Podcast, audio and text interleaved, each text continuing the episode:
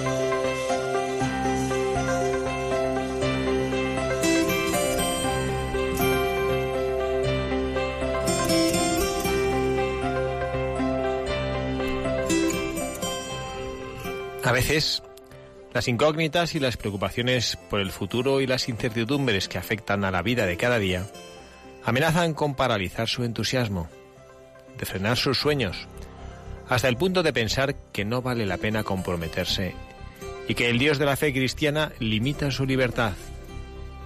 En cambio, queridos jóvenes, no tengáis miedo a salir de vosotros mismos y a poneros en camino. El Evangelio es la palabra que libera, transforma y hace más bella nuestra vida. Qué hermoso es dejarse sorprender por la llamada de Dios, acoger su palabra, encauzar los pasos de vuestra vida tras las huellas de Jesús, en la adoración al misterio divino y en la entrega generosa a los otros. Vuestra vida será más rica y más alegre cada día.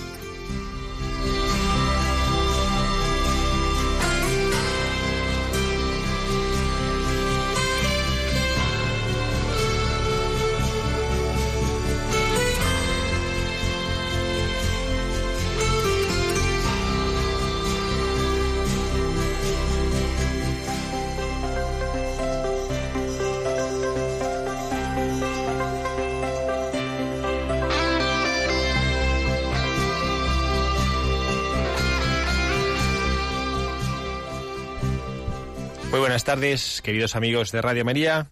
En este programa del sábado 11 de junio del año 2016 de Buscadores de la Verdad, bienvenidos a este espacio que, como siempre, reflexionamos en voz alta con todos ustedes. Pasamos un rato de esta agradable y calurosa en algunos sitios tarde de sábado de este mes de junio, del mes del Sagrado Corazón, en la Radio de María, en la Casa de María, con todos ustedes. Y lo hacemos todos los que integramos este equipo de buscadores de la verdad, deseando que pasen un rato agradable con nosotros, que no solo sea agradable, sino que también nos ayude a encontrar alguna luz que nos ayude a seguir caminando por la vida. Tenemos, como siempre, dentro de este equipo de buscadores de la verdad con nosotros a Carla Guzmán. Carla, muy buenas tardes. Buenas tardes, padre. ¿Qué tal? ¿Cómo estás? Pues la verdad que genial. Aquí pasando calor en esta tarde sábado en Madrid. Bueno, por aquí en el estudio se está estupendamente. Bueno, y también tenemos con nosotros a Ismael Abad. Ismael, muy buenas tardes. Buenas tardes, ¿qué tal? Muy bien, ¿cómo estás? Pues fenomenal también, aquí encantado de hacer el programa. Muy bien, de quienes habla el padre Javier Cereceda, deseando pasar esta tarde agradable con todos ustedes. Y bueno, antes que nada, como cada programa, recordamos a nuestros oyentes cuál es el correo electrónico al cual nos pueden escribir y pueden dirigirse si quieren compartir con nosotros alguna inquietud o alguna petición. El correo electrónico es buscadores de la verdad arroba radiomaria.es. Bueno, y como decíamos siempre, los que quieran o no tengan esa capacidad de acceder con facilidad al correo electrónico, con frecuencia nos llegan también cartas de oyentes ya de una cierta edad respetable, ¿eh? de la segunda juventud, que nos llaman, que nos escriben por correo postal ordinario, pues también aquí al Paseo de Lanceros nos pueden escribir y hacer llegar sus mensajes. Bueno, y como, ta, como este, un sábado más, en este tiempo del año de la misericordia, hemos escogido, ¿verdad, Carla?, un buscador especial de estos que nos propone el Papa Francisco. Sí, la verdad que, que es la pera. Se llama San Alberto, lo del apellido es un poco raro, ¿eh? No sé cómo se pronuncia. Kiemilovsky. Smilovsky. Es un santo que inspiró la vocación del Papa Juan Pablo II. Y la verdad que tiene una vida apasionante.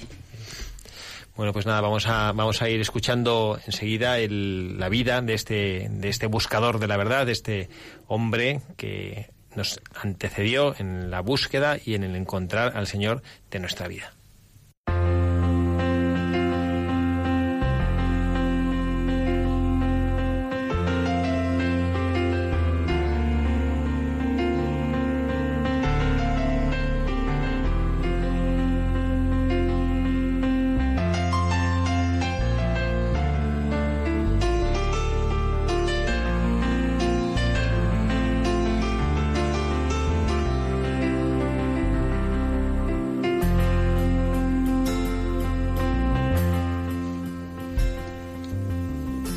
Alberto Chmielowski nació en Igolomia, cerca de Cracovia, Polonia, el 20 de agosto de 1845, de padres nobles, Adalberto y Josefina Borsilawskawa. Creció en un clima de ideales patrióticos, de una profunda fe en Dios y de amor cristiano hacia los pobres. Quedó huérfano muy pronto y sus familiares se hicieron cargo de él y de los demás hermanos ocupándose de su formación. A los 18 años, se matriculó en el Instituto Politécnico de Puławy. Tomó parte en la insurrección de Polonia en 1863. Cayó prisionero y se le amputó una pierna a causa de una herida. Al fracasar la insurrección se trasladó al extranjero huyendo de la represalia zarista. En Gante, Bélgica, inició estudios de ingeniería. Dotado de buenas cualidades artísticas, decidió estudiar pintura en París y en Múnich. En 1874, maduro ya como artista, regresó a Polonia, decidido a dedicar el arte, el talento y sus aspiraciones a la gloria de Dios. Comenzaron así a predominar en sus actividades artísticas los temas religiosos. Uno de los mejores cuadros, el Ecce Homo, fue el resultado de una experiencia profunda del amor misericordioso de Cristo hacia el hombre, experiencia que llevó a Chmielowski a su transformación espiritual. En 1880 entró en la Compañía de Jesús como hermano lego. Después de seis meses tuvo que dejar el noviciado por su mala salud. Superada una profunda crisis espiritual, comenzó una nueva vida dedicada totalmente a Dios y a los hermanos acercándose a la miseria material y moral de quienes carecen de techo y a los desheredados en los dormitorios públicos de Cracovia, descubrió en la dignidad menospreciada de aquellos pobrecillos el rostro humillado de Cristo y decidió, por amor del Señor, renunciar al arte y vivir al lado de los marginados una vida pobre, dedicándoles toda su persona. El 25 de agosto de 1887 vistió el sayal gris y tomó el nombre de Hermano Alberto. Pasado un año, pronunció los votos religiosos, iniciando la congregación de los hermanos de la Orden Tercera de San Francisco, denominados Siervos de los Pobres o Albertinos.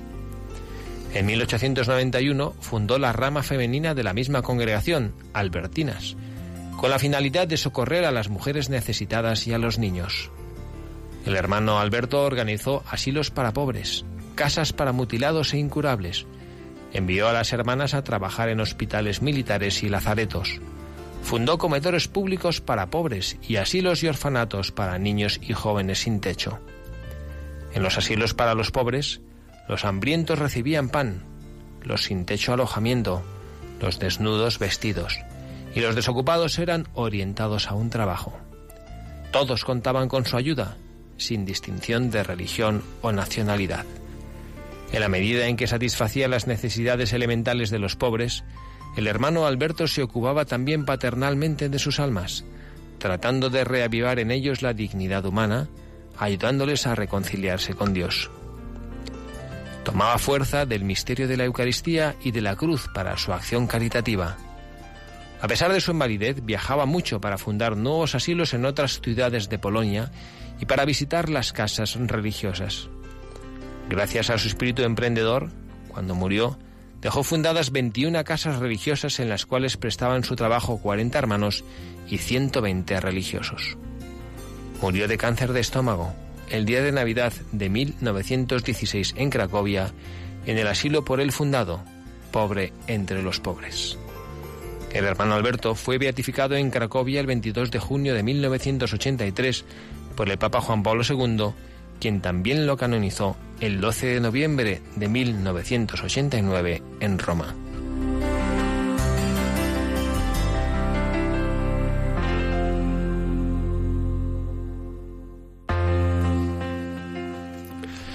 Bueno, pues este es el hermano Alberto, este hermano santo, este hombre que, como otros muchos que hemos estado contemplando y analizando en, en, este, en este espacio de buscadores de la verdad de Radio María, propuesto por el Papa Francisco en este libro, en estos subsitios para el año de la misericordia, ¿no? los santos de la misericordia. ¿no? sé a vosotros qué os, ha sugerido la lectura de, de esta biografía, ¿no? pero a mí inmediatamente me ha hecho pensar en ese pasaje del Evangelio en el cual dice, venid a mí, benditos de mi Padre, porque tuve hambre y me disteis de comer, tuve sed y me disteis de beber, estaba desnudo y me vestisteis, era un forastero y me acogisteis, estaba en la cárcel y vinisteis a verme, ¿no? Y no sé, como que a mí me parece una, una vida genuinamente cristiana, ¿no? La verdad que cuando estábamos preparando el programa, eh, viendo los, como decía usted, los, los santos que había, las vidas que había propuesto el Papa Francisco, estas personas que, que en este año de la misericordia, pues la verdad que, que este santo yo no había oído nunca. Me llamó primero la atención eso, que fue el que inspiró la vocación del Papa Juan Pablo II, que para mí, San Juan Pablo II, no sé, yo creo que cuando llegue al cielo, después de ver a nuestros señores, al que el abrazo y el beso más grande que le voy a dar. Y entonces, leyendo su vida y de una persona nacida de, de, de pues, que tendrían dinero, de buena familia, que era un artista y que lo dejó todo, ¿no? Para dedicarse a los más pobres. Sí, eh, a mí eh, la verdad es que me llama la atención.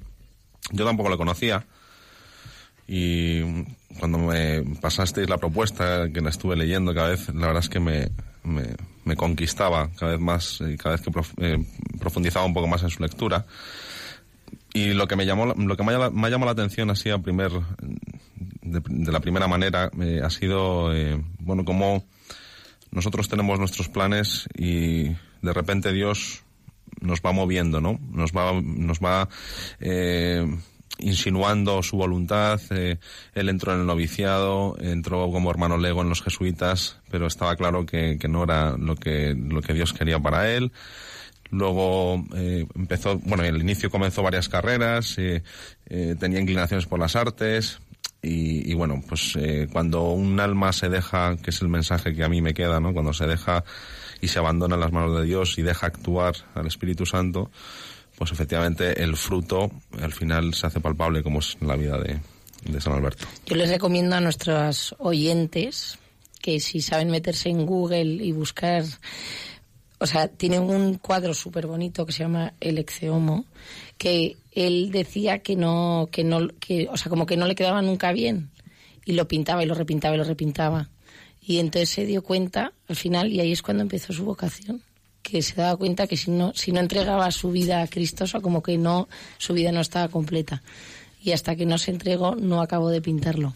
Entonces así, nuestros oyentes, los que sean mayores, y no sepan mucho de Google, que le pidan a sus nietos, a sus vecinos. La verdad que merece la pena ver ese cuadro. La diferencia ahora que decías esto, Carla, de, de bueno, pues como, como el, cuadro que pintaba este, este pintor, que luego llegó a ser San Alberto, mmm, algo le faltaba, ¿no? Y a mí me recuerda esa anécdota, yo la escuché antes de, y también fue parte, de cierto sentido, de mi vocación, ¿no? Esa anécdota en la cual cuentan que en una velada literaria piden a un gran dramaturgo, actor, eh, gran comunicador con una voz preciosa, ¿no? que leyera el salmo, el salmo de El Señor es mi pastor, nada me falta. Y entonces que lo, leyó con mucho pues con mucho detenimiento y con muy buena entonación y, la gente pues como que lo escuchó embelesada, ¿no? Y qué maravilla, y qué bonito, ¿no? Y él cuando acabó de recitar este salmo, pues miró y dije, bueno, yo lo que pasa es que sé que en esta sala entre nosotros hay un sacerdote. Y yo eh, pediría a el sacerdote que, que, declame él también este mismo salmo, ¿no? Y entonces pues el sacerdote, pues, pues como se resistía un poco al principio, porque, bueno, no, no, pues, padre, por favor, lea, usted también, usted también. Y, y se animó, y entonces él declamó también. Y cuando acabó de declamar, la gente se quedó sobrecogida y no hablaba, ¿no? emocionada de haberle escuchado. Y entonces eh, decía el, el, que le había precedido, ¿no? Este gran orador y con esta gran capacidad de comunicación, decía a la gente, ¿no? Bueno, eh, nos ha impresionado a todos escucharle, a mí muchísimo más que, que a ninguno, ¿no?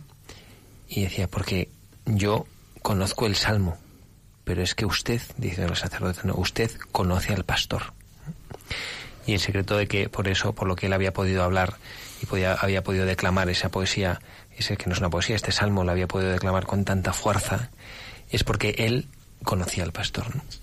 Y es un poco lo que, lo que yo siento que Carla nos quería transmitir, ¿no? Haciendo este comentario, ¿no? Que, este San Alberto que pues como que le faltaba o intentaba pintar el cuadro y que siempre le quedaba incompleto y le faltaba y decía, le falta algo, ¿no? Bueno, pues, pues lo que le faltaba era conocer en profundidad al pastor, ¿no? Y a mí me parece que esto es la primera enseñanza que nos deja, ya saben nuestros oyentes que siempre tratamos de, de analizar y de, bueno, pues de, de, de sacarle jugo a estas vidas de los buscadores para poder aplicarlas en las nuestras. Y me parece que, pues que es la primera enseñanza que podemos recoger, ¿no? Que, que hay que conocer al pastor, ¿no? Pues que si no conocemos, no podemos enseñar, ¿no? Quien no conoce no ama, tampoco. Eso es verdad.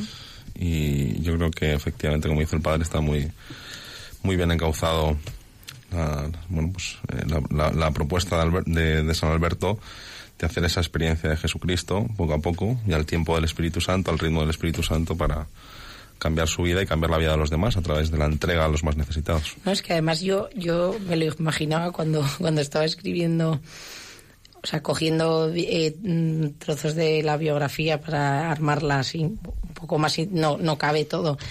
Pero eh, hay otro tema de San Alberto que él era, o sea, porque el Papa Francisco lo metía dentro de, de, no los insurrectos, pero porque él fue, o sea, él dice en un momento que luchaba contra, o sea, con, él tenía unos ideales patrióticos, unos, una serie de ideales y luchó para, o sea, con el sistema que había en ese momento, ¿no? Para, y, y como perdió, pues se fue al extranjero. Luchó contra, ¿no? Entiendo. Es que te, te estoy viendo a ti, Ismael. Ah, sí. Sí, bueno, esa, esa, santa... No, porque me lo imagino, Pero un hombre final... que lo tendría todo en esa época, en el año sí. ¿no? 1845, que es súper reciente, eh, ahí en la Europa, ¿no? Mm. Preludio de la primera, de la Gran Guerra Mundial, todo. Luchando. Sí. Bueno, era el espíritu, el espíritu nacionalista y patriótico que tiene una profunda historia del pueblo polaco, ¿no? Y que, bueno, pues que querían recuperar su independencia como país, ¿no? Frente a la, frente a la, a la Rusia zarista, ¿no? Y, y, a mí me parece, y bueno, pues quizá también podemos, podemos sacar aquí como la segunda enseñanza del buscador del día de hoy, ¿no? Que lo hemos dicho, lo hemos comentado al inicio de, la, de su biografía, cuando él decía, creció en un clima de ideales patrióticos, primer punto, de profunda fe en Dios, segundo punto, y de amor cristiano hacia los pobres, tercer punto. ¿no? Bueno, a mí esto me parece una cosa interesante para analizar, ¿no? Nosotros estamos en una sociedad contemporánea en la que somos como muy modernos y como que nos preocupan muchas cosas y ahora estamos pues como muy preocupados por la política, por la economía, por el futuro de tantas cosas, ¿no? Y, bueno, pues a lo mejor resulta que que los que estamos, los que están ahora, yo me incluyo, estamos en el sentido que trabajo en un colegio y me toca también colaborar como sacerdote de la educación de tantos niños cuyas familias confían en nosotros, ¿no? Pero a mí yo me pregunto que si nosotros a nuestros niños hoy en día, bueno, aquí están eh, Carla e Ismael que tienen que tienen niños, que tienen hijos pequeñines, que están todo que están pues en plena en pleno proceso de, de, de, de educación, ¿no? Pensar si nosotros estamos proporcionando a nuestros niños eh, un ambiente así, ¿no? Un caldo de cultivo, no sé si es correcta la expresión, ¿no? Pero como un caldo de cultivo en el cual, pues, eh, realmente eh, se puedan desarrollar y se puedan fraguar personalidades como las de este santo, ¿no? La verdad que es difícil. Yo, o sea, pertenezco a una familia de cinco hermanos y mi madre siempre dice que hoy en día no tendría capacidad para educar a cinco. que hoy en día hay ataques por todos los lados, desde redes sociales, eh, televisión, prensa, o sea que está todo como mucho más, ¿no? Hay más ataques a la familia y a la vida, porque este dice que goza eh, profunda fe en Dios y amor cristiano hacia los pobres. Yo no sé si hoy en día nuestra sociedad, nuestros niños están creciendo. Bueno, la verdad es que es un... Pasa que yo me he propuesto ser eh, optimista después de muchos años de, de, sí, de pesimismo, de porque al final eh, Dios ha ganado la, la, batalla, ¿no? O sea, nosotros tenemos que confiar de que de, que Él gana las batallas, mm, nosotros tenemos que poner todos los medios. Y confiar. Y confiar.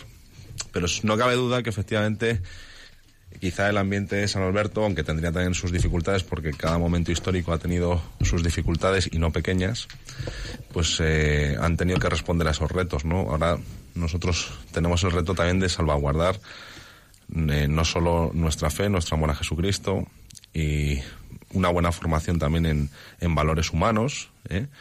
que son esos valores en los que estuvo formados San Alberto, que, llaman los valores también de la patria.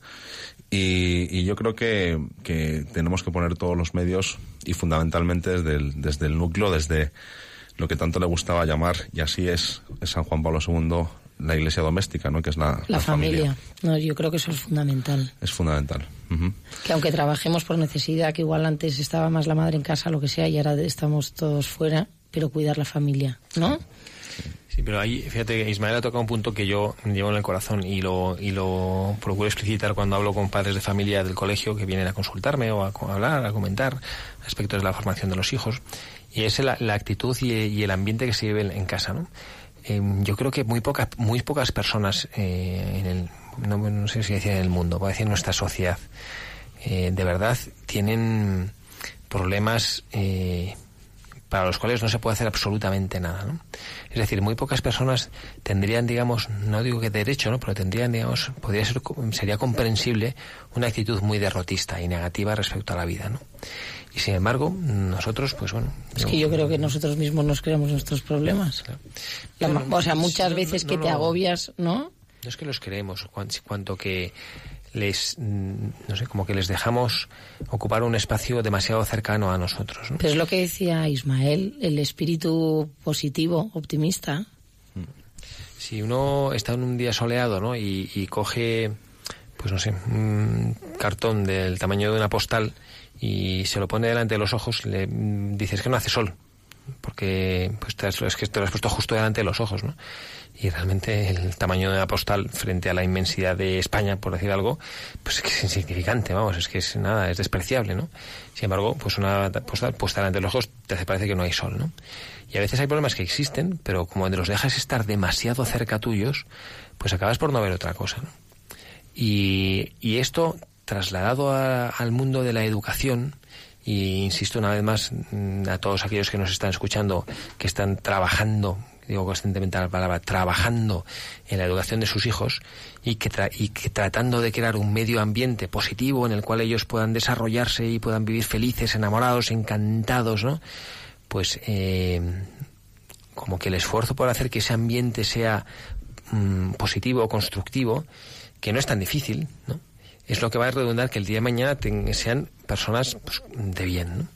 Yo, a mí me, eso, esto me pasa a mí en el colegio, ¿no? Yo recuerdo que, pues hace poco vi, pues un chavalillo, ¿no? Que, que pues el pobrecillo tiene un poquito de complejo de, regordete, ¿no? Y entonces, pues eh, se ve porque, pues tiene, viene al cole con, pues ya empieza a hacer calor y pues viene con su, nota, ¿no? Porque viene con el jersey y, por este pobre, porque hace con el calor que hace, pues porque lleva el jersey, pues porque se le ve, se le ve menos la gordura, ¿no? Y, y ya digo, hay que ayudarle, hay que ayudarle a que no digo que mira que es una sílfide, porque no lo es, pero a decir, oye, ¿y, qué más da, no? Y luego por otro lado veo, y estoy pensando en mi mismo colegio, un niño que el pobrecillo es más feo que un dolor de muelas, ¿no? Y es que es feo de verdad, y es un niño que vive encantado. O sea, en vez de vivir amargado, que feo soy, que tal, no voy a echar nunca una novia porque lo feo que soy, y es un niño alegre, y es más, es tan alegre que se hace, a pesar de lo feo que es, es atractivo, es un chico que, sea, que te atrae, que te da gusto estar con él porque es un chico positivo, ¿no? Entonces, qué importante es para nuestra vida el ambiente en el cual nosotros vivimos. Y esto nos afecta en, primer, en primerísimo lugar a nosotros mismos, no sé a vosotros qué os parece, pero cuántas veces en la vida estamos con dos o tres dificultades y empezamos a amargarnos, a lamentarnos, a explicitar nuestras dificultades y nuestros agobios y acabar generando en mí mismo, por mí mismo, un ambiente negativo. Y en los demás, porque eso se traslada. Y más cuando eres... Bueno, yo todavía tengo niños pequeños, pero aún así se dan cuenta. O sea, cuando te ven triste, cuando te ven que estás de mal humor, los niños se dan cuenta perfectamente. Pero yo creo que es una cosa porque hoy en día como que, que, que no valoramos lo realmente importante de la vida.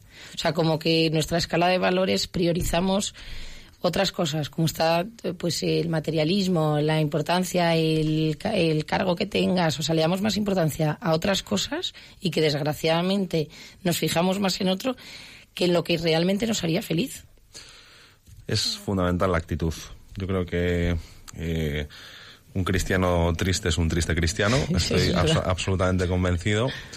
Y, y además eh, creo que el desaliento es la gran tentación de- del demonio. Yo estoy convencida. Es absolutamente. Entonces, es humano, eh, pero es donde verdaderamente empieza a entrar pues ese desaliento a donde a veces uno se puede sentir solo, se puede sentir incluso la tentación de eh, a ver si mi familia vamos a ser los raros o vamos a, a ser los, los excéntricos o vamos a... Los frikis. Los, efectivamente, ¿no? Los santurrones. Entonces, bueno, hay, hay mucha gente eh, muy normal, muy sana, eh, más de la que nos pensamos, pues que evidentemente se compromete con, con esa parte fundamental de su vocación matrimonial, ¿no? De, educar y de formar a sus hijos con, con naturalidad y con normalidad en, en esos valores humanos y en esos valores cristianos para que el día de mañana garantice, eh, bueno, pues la continuidad del cristianismo, la alegría del cristianismo y, y las victorias que a veces no veremos a lo mejor inmediatas, porque nuestros tiempos tampoco son los tiempos de Dios, solemos ser muy impacientes. ¿eh? Y pasa en la vida espiritual. A mí, por lo menos personalmente, sin querer sacar mucho de mi vida es- espiritual, porque no ayudaría a nadie. eh, ¿Cómo que no? no, pero, pero es cierto que, que, que los progresos eh, son muy lentos, ¿no? Y, la- y el, claro, el tiempo para Dios es totalmente distinto al concepto que tenemos eh, nosotros, ¿no? Entonces hay que reírse un poco a veces de... porque es muy fácil caer en una sintonía eh, o en, o en- o en una espiral de que, de que todo está mal, de que qué desastre, fíjate un esto. horror, las personas grises Claro, contagian, son como eh, vampiros de energía. Que si ahora los políticos por aquí, los políticos por allá, que si... Pues sí, pues ya está, pues ha pasado siempre. o sea, No, no, y han pasado cosas peores. Claro, o sea, que- eh, eh, va a pasar. O sea, el cristiano no puede, eh, no podemos permitirnos, o sea, no tenemos tiempo para esas tonterías, con perdón. O sea, Ay, me tenemos que centrarnos en, en, en- en las cosas positivas que son muchas. echando un recuerdo a una de nuestras contertulias, a Pepa, que no ha podido venir hoy porque tenía su máster, que siempre ella dice, ella siempre dice que a mí me encanta lo que toque, tocó y con alegría, dijo Y el Señor, verdad, y es verdad. ¿verdad? Hay que aprender de lo bueno y de lo malo, y la vida no es un camino de rosas. Y si os dais cuenta, la actitud de todos los santos es esa. Sí, O sea, yo- de tirar para adelante. ¿Vosotros eh, conocéis algún santo que haya sido ñoño, pesimista?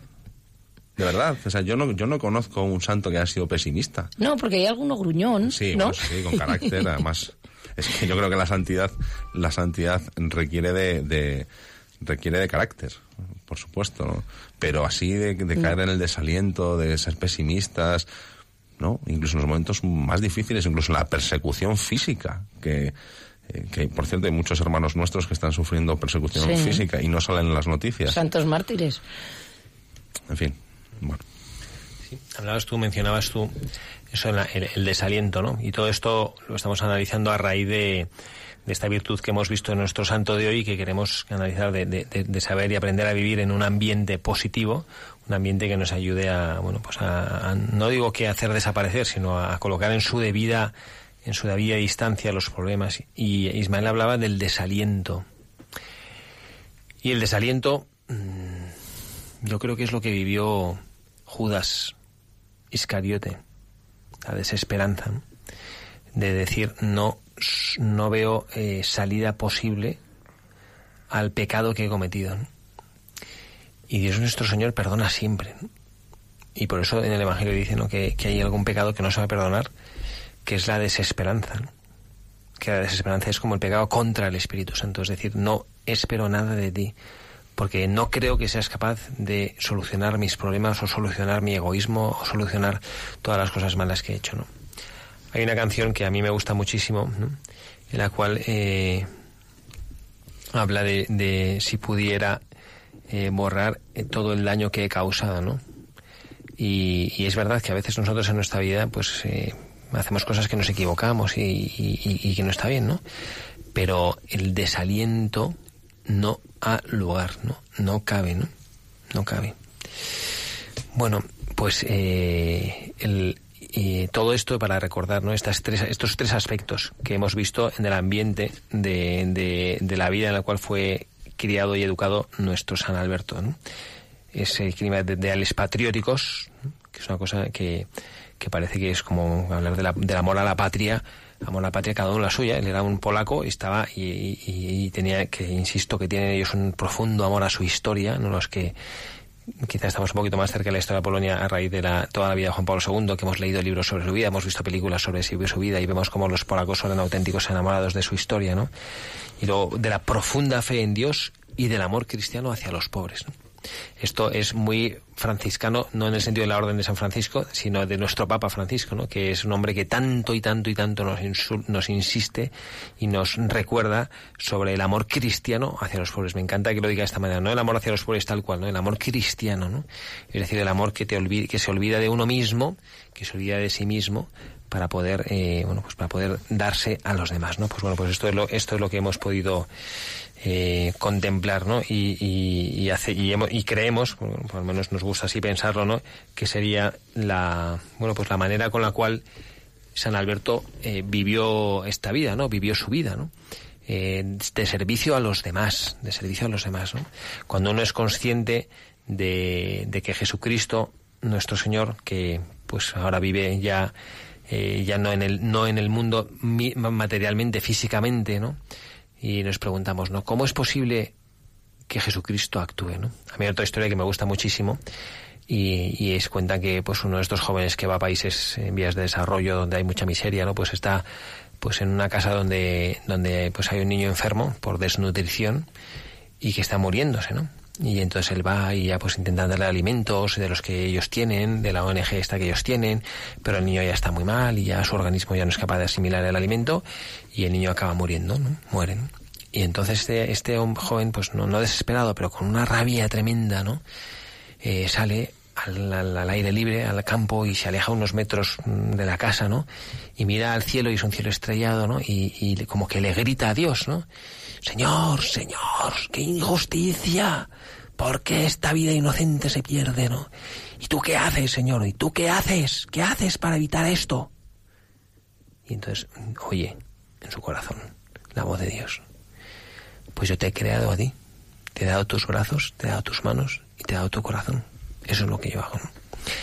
Y ahí es lo que yo creo que San Alberto entendió, a pesar de su dificultad, a pesar de su lesión, a pesar de que uno que quiso ser jesuita y no pudo ser jesuita por su salud, en vez de que él podía decir, mira, yo ya lo he intentado, no, no, no, no, y él siente, ¿no? ¿Qué es lo que yo puedo hacer? Y entonces, como que oye eh, de Jesucristo esa invitación, ¿no? Pues dame tus manos, dame tus ojos, dame tu voz, para que puedas, eh, pues para que, para que yo pueda actuar en el mundo, porque yo ya no estoy en el mundo, pero tú sí estás en el mundo, ¿no? Bueno, pues esta idea que me parece preciosa y yo creo que es genuinamente cristiana, la vamos a escuchar hecha melodía eh, de una pieza musical que hemos que hemos escuchado, que hemos preparado, perdón, para que la, la escuchen nuestros oyentes y, que bueno pues que les invitamos a que lo hagan eh, casi casi como una meditación. Eh, en una, carta que nos escribía recientemente una, oyente de ahí del Levante español muy cariñosa decía, qué bonitas son las canciones, pero por favor pónganlas en español porque yo en inglés no entiendo nada, ¿no? Y no tengo quien me las traduzca, ¿no? Bueno, pues vamos a poner hoy, eh, dedicada a nuestra oyente de Castellón, esta canción que nos recuerda eh, cómo nosotros somos, podemos ser, y Cristo quiere que seamos instrumentos suyos, y Él solo nos pide que le demos nuestras manos, nuestros ojos, nuestro corazón, nuestro espíritu, para que le sirvamos a Él, para que le hagamos presente en este mundo.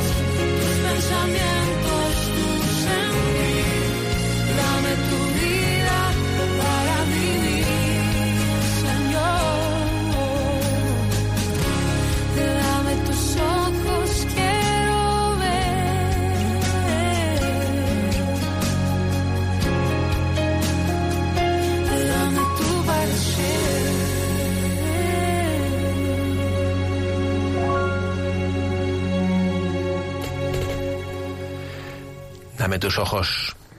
Seguimos en este programa, Buscadores de la Verdad, en este sábado 11 de junio del año 2016, año del mes del Sagrado Corazón, año de la Misericordia. Son las 6 y 39 minutos van a ser y pues estamos aquí en este programa Buscadores de la Verdad. Ismael Abad, Carla Guzmán y quien les habla, el padre Javier Cereceda. Y estamos hablando en este programa de hoy sobre la sobre nuestro buscador San Alfredo Chmielowski. Alberto. Este- San Alberto, perdón, San Alberto Chmielowski.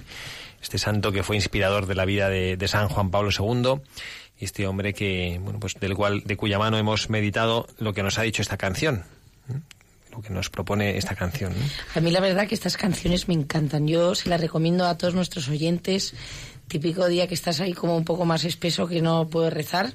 Pónganse, eh, de verdad, les recomiendo Marcela Gándara, que canta espectacular, que tiene unas canciones que te invitan a meditar, a rezar, que te meten en un ambiente que no sé, que a mí al principio me chocaba, ¿eh? He de decir, porque Ismael ya me está mirando raro. No, es que no sé si la grabado el disco tú.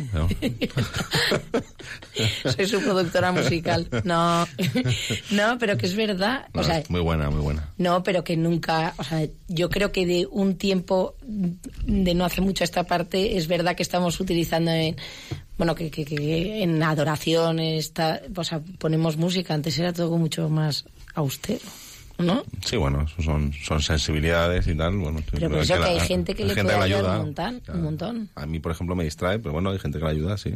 Es fenomenal. Bueno, es que te, te distrae una mosca. También es verdad. Pero bueno, Sí, eh, yo hay una reflexión que quería hacer de lo último que, que ha comentado el, el padre Javier cuando hablaba del amor cristiano, ¿no? que es el, el olvido de sí mismo y la entrega a los demás. Yo creo que es el amor cristiano y no, es el amor. El verdadero amor es eh, la renuncia de uno mismo para darse a los demás, en cualquier circunstancia, en cualquier vocación. Lo que pasa que cuán manipulado está el amor y cuánto cuesta, ¿no? Porque a veces es fácil decirlo, pero es muy difícil vivirlo, ¿eh? Eh, la renuncia a uno mismo, a sus, a sus apetencias, a su sensibilidad, a sus criterios, a sus maneras de pensar, a su incluso repugnancia eh, humana, que es, que es eh, lo digo en el caso eh, relacionado con, con, bueno, pues porque trabajar, por ejemplo, con, con personas eh, Enfermas. enfermas, con perso- hay gente que se tiene que violentar y se tiene que superar, ¿no? Es una, es una prueba de amor eh, absoluta, o sea, no tiene, no está en sus manos el que sienta ese desprecio humano de decir, esta persona eh, me la encuentro en la calle, es sucia, abandonada, eh, o tiene una enfermedad que, que, que, que me causa un rechazo natural, pues yo me supero y amo. Entonces, esto a veces nos hace desvirtuar y más hoy en día, o por lo menos hoy en día no, o sea, es que es la sociedad donde nosotros vivimos, ¿no? Nos, nos hacen ver que es todo lo contrario, ¿no? Nos venden un amor que es la complacencia absoluta, inmediata y constante de uno mismo, ¿no? Que eso no es amor. Claro, y eso lo, que, lo único que genera es cada vez más frustración. Pero es cierto que para estar plenos y para ser felices se necesita renunciar. Pero tampoco es inmediato. Y encima no solo no es inmediato, sino que además cuesta. Pero eh, alcanzas una plenitud, que no, no estoy hablando ya de la plenitud del cielo, sino en esta propia vida, una satisfacción, una plenitud absoluta, incluso eh, no solo en esos casos, que son eh, casos absolutamente ejemplares, sino en el amor del día a día, ¿no? El sacerdote en su vocación sacerdotal, el esposo o la esposa en su vocación matrimonial, el padre y la madre en su vocación como padre y madre, que necesariamente mm, todos experimentamos eh, las renuncias que diariamente tenemos que hacer y las satisfacciones que generan ese decir no por ti y para ti. San Pablo a los Corintios. El amor Bueno. no se engríe, no es egoísta. Sí, sí, no, pero es verdad. Es que lo que pasa que, claro, eh, mm, al inicio mm, pues cuesta. Entonces yo entiendo que, que arrancarse en el verdadero amor, y esto es una frase eh, mía, esto de arrancarse, ¿no? Pero quiero decir que, que iniciar el camino del auténtico amor, eh, bueno, pues eh, no es aparentemente todo lo atractivo que pueden ser otras voces del falso de falsos amores y de falsas entregas que son mucho más cómodas y mucho eh, más fáciles aparentemente o inicialmente Nos, no- nos ha dejado blanco. Arrancarse. Me ha encantado. Me recuerda como a un caballo cuando va a salir a galopar, que se, se arranca. Eso me recuerda a mi profesor. Desde aquí un recuerdo a ese magnífico profesor que está seguramente está en el cielo escuchándonos. De montar. Arrancarse. Arrancarse en el amor. ¿no? A mí es que eso es una, es una realidad que, que a mí me, me parece que es la esencia de la, de la bueno, la esencia de la diferencia entre el cielo y la tierra es que está Dios presente ahí y ahí tendremos la visión beatífica, ¿no? Pero me parece que la, que la, la explicación es eh, que, no- que aquí en la tierra no nos acabamos de creer que el amor mm, sirve para llenarte la vida, ¿no? Y- Hombre, yo creo que el que ha experimentado un amor de verdad, sí. Sí, no digo que no, no digo que no haya casos eh, y que haya personas que sean capaces de decirlo así, pero la realidad, al menos lo que yo veo que nos rodea, eh, mm, como que hay personas que van y vienen, ¿no? Y al final, yo por ejemplo lo veo, los ayer ayer tuve la oportunidad de celebrar una misa para unos, no- unos un matrimonio se acaban de casar, hoy hace una semana, se casaron el sábado pasado en México, el corazón inmaculado de María, ¿no? Eh, muchos, un chico, dos chicos mexicanos majísimos que ya están ahora por él, yo, yo conocí a él, le conocí a él y pude celebrar eh, la misa por eso. Yo, yo veía el amor que ellos se tenían, ¿no? Como pues en la misa cogidos de la mano, cómo se miraban, cómo se dieron la paz en la Santa Misa, cómo contaba él pues cosas de, no sé, de su mujer, ella contaba cosas de él. Y digo, qué bonito es este amor, ¿no? Y, y eso también lo he visto, eh, quizá con menos frecuencia y también con un amor distinto, más maduro, ¿no? Pero también con, con ese mismo sabor de boca que te deja tan bonito cuando ves dos personas que se aman de verdad en gente mayor. pero no lo veo tanto entre los dos extremos, ¿no? O sea, en el momento de que empiezas tú tu vida matrimonial y en el momento en el cual pues la estás eh, ya, eh, no digo que acabando, pero vamos en, los- en los- en las etapas finales, y yo digo, ¿qué es lo que se pierde ahí, no? ¿Por qué hay que esperar, o sea, por qué eh, tienes que esperar casi casi hasta el final como para redescubrir la belleza de ese amor, ¿no? Y, a mí me parece eso, que gastamos a veces la vida yendo detrás de espejismos que, que no merecen la pena, ¿no? Y a veces tienes que ir al espejismo y, engancharlo para darte cuenta pero que, no era nada. Y al final la vida, al final lo que importa en la vida es tener a, el, tener a alguien al lado que ha caminado contigo, que te ha acompañado, que te ha amado, ¿no? Y eso es lo que da sentido a la vida, ¿no? Yo recuerdo que tuve un, un- a una persona que había estado en el ejército español hace ya un montón de años, ¿no? Y, le había tocado estar en, en- la guerra de los Balcanes, ¿no? Que, bueno, pues a Dios gracias en España desde hace bastantes años pues no padecemos una guerra en nuestro territorio nacional. Y, pero él había experimentado pues eso la, realidad de la guerra de la, guerra pues eso de, de- salir y tuvo compañeros que fallecieron y que murieron en combate y, y entonces pues no muchos no porque bueno en estas misiones que conocemos todos que hace nuestro ejército no y él decía una cosa que me parecía preciosa ¿no? y él decía mira ya llega un momento en el cual cuando ves tú que te estás jugando la vida al final lo que te motiva es el hermano que tienes al lado porque el soldado que tienes a tu lado se convierte en tu hermano. Y por lo que te levantas a luchar es por él. Y por lo que te juegas la vida en un tiroteo es por él. Y, y me parece que es precioso esto, ¿no? Y, yo creo que esto es una cosa también propia de nuestra vida, ¿no? Que al final lo que te motiva y lo que mueve es el verdad, es el amor. Incluso las personas que se equivocan, ¿no? y los que la gente corrupta que la hay y que pues anda ahí buscando el, y la gente pues que engaña y al final no lo saben, ¿no? Pero lo que están buscando es esa felicidad y la están buscando de una manera equivocada, ¿no? Y de una manera que genera dolor y daño a su alrededor. Pero lo que están buscando es el amor. No hay nadie que quiera vivir amargado, ¿no? No hay nadie que quiera vivir eh, como delincuente, no hay nadie que quiera vivir, entiendo yo, ¿no? Lo que buscan es la felicidad. Lo que pasa es que la buscan de una manera equivocada. Y, bueno, quizá nuestra, pues parte, quizá no, parte de nuestro cometido y parte de nuestra misión en la vida es ayudar a estas personas a que encuentren el camino, la verdad y la vida, con mayúsculas, que es Jesucristo nuestro Señor. Absolutamente de acuerdo. Esto yo, además, me gusta mucho cuando me refiero a las personas que son ateas.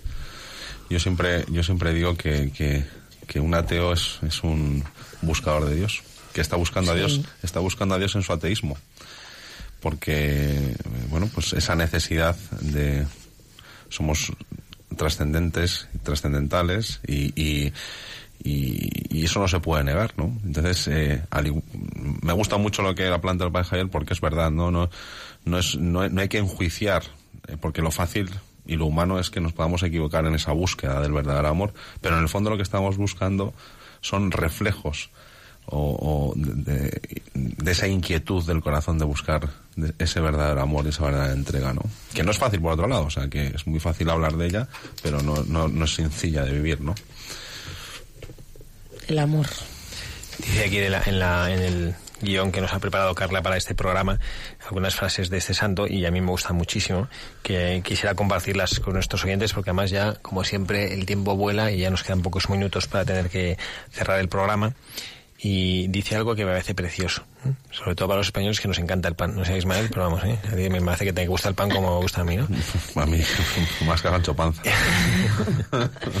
El Y- Quijote. Y dice así, ¿no? Es necesario ser buenos como el pan que está en la mesa, del que cada cual puede tomar para satisfacer el hambre. Pero es una imagen preciosa, ¿no? De, de, de saberte algo, o sea, que, que tienes que hacer el esfuerzo de ser algo, mejor ser de la imagen, el rostro más que de algo, ser la imagen de alguien a quien se puedan acercar, eh, al que se puedan acercar para, para alimentarse, para saciar el hambre que tienen, ¿no? Yo a mí me encanta, pues tengo eh, unos conocidos de, de comunidades no catecumenales, ¿no? Y, y me encanta cómo lo expresan cuando tienen una dificultad y la quieren compartir contigo y aliviarse compartiendo ese dolor. Dicen descansar. En, en Italia, gracias. Gracias por haber permitido descansar en ti. ¿no? Y, y yo creo que es una misión preciosa que demos los cristianos, ¿no? Y de, sintetizada por esa expresión que me parece tan plena de contenido. ¿no? Gracias por permitirme descansar en ti. No este santo tenía otra frase que ya como estamos, digo, ay, el padre que me la va a quitar. No, pero decía, no basta que amemos a Dios, sino que hay que conseguir además que en contacto con nosotros otros corazones se inflamen. Nadie sube al cielo solo. Eso es verdad. Pues eso, es muy, eso es muy fuerte, pero es que Nadie es sube al aplastante, ¿eh? suelo. Sí. Y es verdad. Sí. ¿verdad? Y la viceversa también. Eso también lo dicen, ¿no? que nadie se condena solo, también lo dicen, ¿no? Sí. Sí. Y sí, aunque es verdad que al final es la vida, la vida propia y el juicio es individual, ¿no? Y Dios nuestro Señor nos juzgará a cada uno de nosotros, ¿no? Y es verdad que a mí dice, dice otra frase preciosa de, de nuestro guion que dice, no fue solamente alguien que hacía caridad, sino que se hizo hermanos de aquellos a quienes servían. ¿No? A mí esto me gusta muchísimo, ¿no? Esta imagen, ¿no? No ser alguien que hace caridad, ¿no? Como solo hacer caridad. Pero en fin, ¿no? Bueno, pues eh, ya casi se nos, se nos ha acabado este, este programa. Y bueno, pues damos gracias, como siempre, a nuestros compañeros. Bueno, echamos de menos hoy, ¿no? ¿A quién echamos de menos hoy? A Oliva. A Oli. A Oliva, como siempre, que ha tenido que irse de viaje. A Pepa. Con su máster, que ya le echamos de menos, porque echamos de menos todas sus historias, sus compañeros del máster, que parece que son ya para- componentes de... No, pero padre, lo que decía, al final es el ejemplo, ¿no? Qué importante es el ejemplo, cómo vivamos y el ejemplo que demos a los demás, ¿no? Sí, y los frutos que da todo esto, porque ahí tenemos a un San Juan Pablo II, ¿eh? que si es que la verdad es que Dios hila fino en todo, absolutamente en todo. Y todo tiene consecuencias, tanto lo bueno como lo malo. Eso es verdad. Y, Aunque desgraciadamente a veces nos fijemos más y sea más atractivo lo otro. Sí, sí, pero las consecuencias de esta persona que se ha entregado y que ha dado su vida, pues Mira. tiene Un frutos. santo. Un santo que ha tenido un, un, un papado eh, ejemplar en todos los sentidos. A Y que ha nivel, transformado tantos corazones. Efectivamente. Entonces, todo es importante, hasta los más pequeños detalles luego tienen una trascendencia y que conoceremos con exactitud y con toda su amplitud el día de mañana en la eternidad, mm, porque Dios hila fino, hila muy fino. Dios nuestro Señor y la fino y además Él es el que nos llena y nos hace ser ese pan eh, que leíamos, ¿no? Que hay que ser como pan y uno dice, bueno, ¿cómo se hace esto? No te preocupes. Que Dios nuestro Señor lo hace por ti. Tú basta que te prestes. Esta es una cosa y es una idea que difícilmente nos llega y nos entra en la cabeza, ¿no? Lo de prestarse. ¿no? Efectivamente te tienes que prestar y Dios hace lo demás. ¿eh? Todo lo demás se dará por añadidura. Bueno, pues nada, ya concluimos nuestro programa. Ismael Abad, muchísimas gracias. Un placer, gracias a ustedes. por estar aquí con nosotros. Damos gracias también a, a Isabel, tu santa esposa, eh, que ella asume ahí la cuidado de las, el cuidado de las fieras mientras tú te puedes venir aquí a estar con nosotros en la radio. Efectivamente, un beso muy grande a las tres. Y encima tanto hablar del amor estará locamente enamorada. Claro, es que yo soy, vamos. Como no puede ser menos, como no puede ser me menos. llaman- Me llaman Doctor Amor, me llaman. Y damos también las gracias a, a Carla, bueno, y Muchas también, eh, gracias. y también a, a tu marido, ¿no? Que también es el que se queda él con los niños, ¿no? Para que Sí, venir seguro. aquí. Sí, está de viaje, encantado. Un sábado más me ha dejado en casita con todos. Bueno, y quienes habla el padre Javier Cereceda, les desea que pasen ustedes un muy feliz día de hoy. Por cierto, San Bernabé, hoy, apóstol.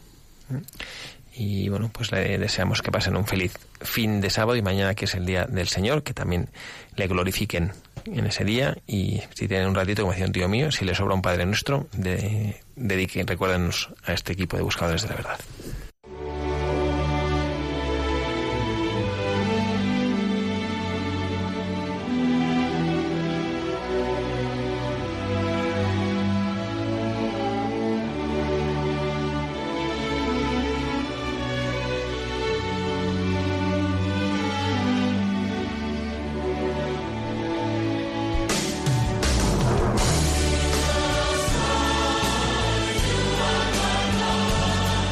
Han escuchado Buscadores de la Verdad.